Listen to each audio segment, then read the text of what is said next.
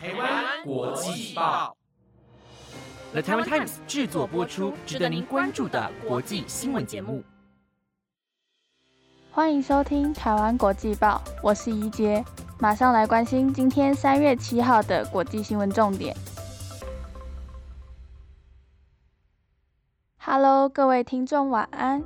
今天要带您来关心的国际新闻重点有：俄国围攻巴赫姆特，乌克兰总统府不放弃任何地方；日本 H 三火箭升空出现异常，下达发射失败自毁指令；以及墨西哥毒枭乌龙事件，四名美国人遭误绑。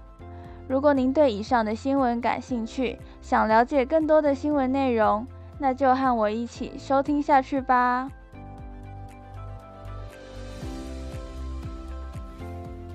今天的第一则新闻要带您来关心：俄国围攻巴赫姆特，乌克兰总统府不放弃任何地方。乌克兰总统府顾问波多利亚科今天表示，乌克兰军方内部有一项共识。即是继续保卫遭到俄罗斯部队围攻的乌克兰东部城市巴赫姆特。外媒报道，波多利亚科指出，军方一致认为有必要继续保卫这座城市，并耗损敌军，同时建立新的防线，以防战况出现变化。不到一周前，乌克兰总统泽伦斯基的一名顾问表示，乌国守军可能会撤离巴赫姆特，并退到附近的阵地。但泽伦斯基的办公室今天指出，在和军方参谋协商后，支持继续进行防御行动，并进一步强化乌方在巴赫姆特的阵地。俄国军队目前正三面围攻巴赫姆特，并对这座城市和附近村庄发动猛烈炮击，试图瓦解乌军在当地的守势。泽伦斯基表示，决定下令加强保卫巴赫姆特，强调不放弃乌克兰的任何地方。同时回应关于乌克兰从东部城市撤军的谣言，表示这些都是假消息。另一方面，美国国务卿布林肯和立陶宛外长兰斯伯吉斯在华府会晤后，发表联合声明，承诺支持基辅直到乌克兰获胜，并且呼吁其他盟国也这么做。声明中也再次呼吁俄罗斯结束战争，撤出所有的军队和军备。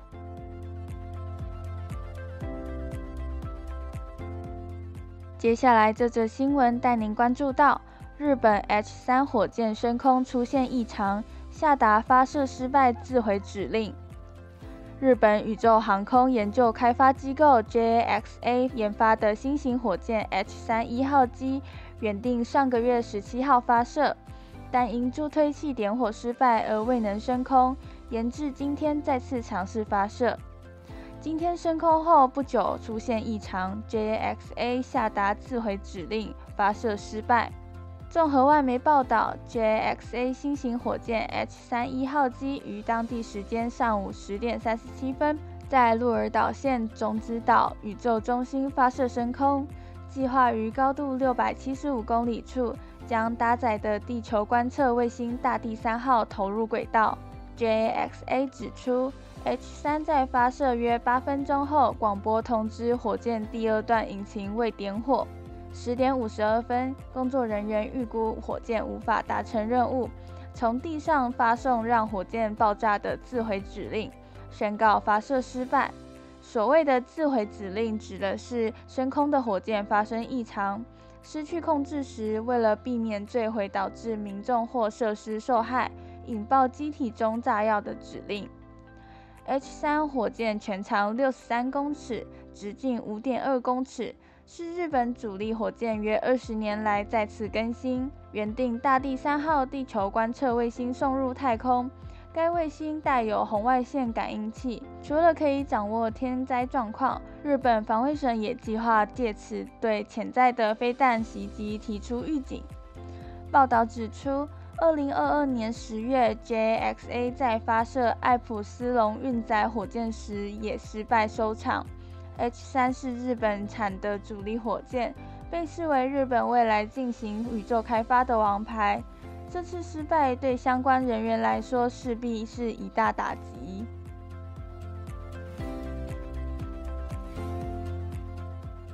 下一则新闻要带您看到的是墨西哥毒枭乌龙事件，四名美国人遭误绑。四名美国人三月三号驾驶一辆白色修旅车前往墨西哥进行医疗行为，没想到四人却意外卷入当地毒品纠纷，遭到墨西哥毒枭绑架。而美国官员透露，墨西哥毒枭疑似把四名美国人误认为海地毒品走私者。因此绑错人。目前美墨政府正在针对此事件进行调查与救援。综合外媒报道，美国联邦调查局五号在一份声明中表示，这四名美国人从德州布朗斯维尔开车越境抵达墨西哥塔毛利帕斯州的马塔莫罗斯，不久后就遭到袭击。一名美国官员指出。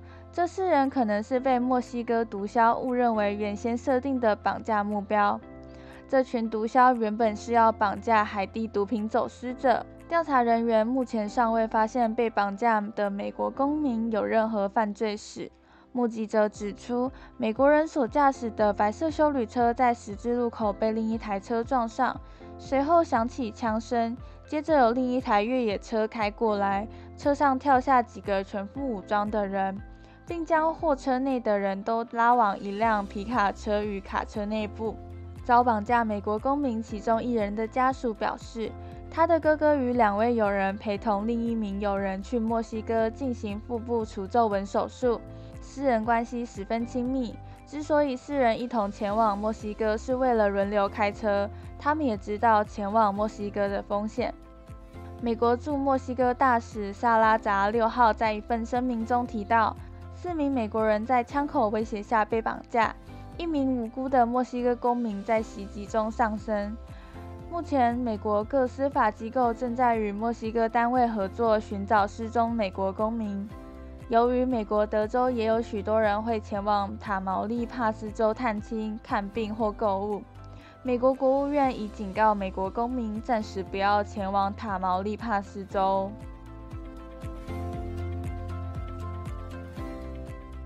下一则新闻带您看到：印尼豪雨致土石流，酿十五死五十失踪。印尼最外围的廖内群岛连日遭暴雨袭击后，塞拉桑地区六号发生恐怖土石流，一个村庄被泥浆淹没，至今造成十五人死亡，数十人下落不明。综合外媒报道，这起事件发生于六号上午。印尼国家灾害应变总署 （BNPB） 所提供的影像显示，土石流带来的泥浆与碎片直接移平了塞拉桑岛上某悬崖附近的一个村庄，当地居民也被石块与泥巴完全覆盖，地面上只见部分屋顶的金属碎片和倒塌的树木。BNPB 在接获灾难通报后。六号下午，已紧急派出一支六十人的搜救队从纳土纳岛出发前往灾区。不过，搜救中心表示，由于受灾地区地处偏远，大快艇进入灾区至少也要五个小时，加上天气恶劣，灾区通讯网中断，让救援工作变得更加复杂。搜救单位负责人拉赫曼表示，目前这场土石流的死亡人数已上升至十五人。另有大约五十人失踪。廖内群岛减灾机构发言人祖奈娜指出，当地的天气难以预测，加上风势强劲、海浪很高，各种条件都不利于救援。印尼气象、气候和地球物理局此前曾发布预警，预计当地在七号前将会出现伴有闪电的中度至强降雨。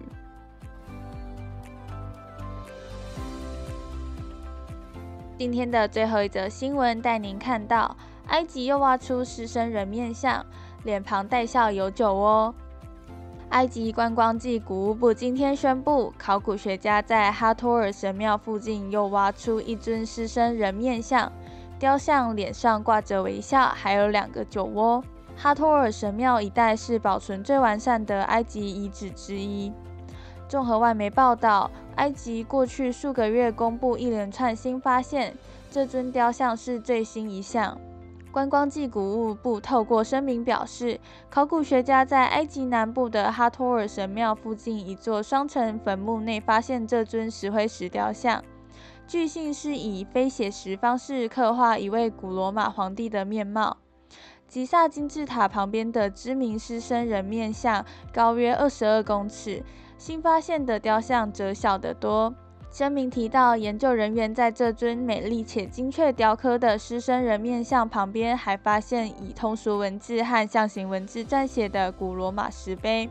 一旦充分解读石碑上的文字，或许能得知雕像刻画的是哪一位皇帝。埃及研究团队认为，可能是克劳迪乌斯。克劳迪乌斯在西元四十一年到五十四年，将古罗马帝国版图扩展到北非。哈托尔神庙位于首都开罗南方大约五百公里处，是天体图浮雕丹达蜡黄道带原本的所在地。法国人绍尼尔于一八二一年派人把这件文物带到巴黎，自一九二二年以来就在罗浮宫展出。埃及一直想要索回。埃及近月公布多项考古上的重大发现，主要是在开罗南方的萨卡拉墓地和吉萨。古物部本月二号宣布，在吉萨大金字塔内发现一条九公尺的秘密通道。考古学家哈瓦斯说，这可能通往法老胡夫真正的墓室。埃及当局今年一月也宣布。考古学家在更南方的勒克索发现一千八百年前古罗马时代的完整居住城市。有些专家认为，埃及宣布这些新发现在政治和经济上的影响比科学领域大。因为陷入严重经济危机的埃及正仰赖观光来重振旅游业。埃及政府的目标是在二零二八年之前，每年吸引三千万名游客到访。在 COVID-19 疫情爆发前，每年约有一千三百万人赴埃及观光。以上是台湾国际报今天的五则新闻内容，感谢您的收听。如果对我们的节目有任何想法和建议，都欢迎到台湾国际报的 Apple Podcast、IG、FB 留言告诉我们。以上节目由了台湾 Times 制作播出。我们就下礼拜见喽，拜拜。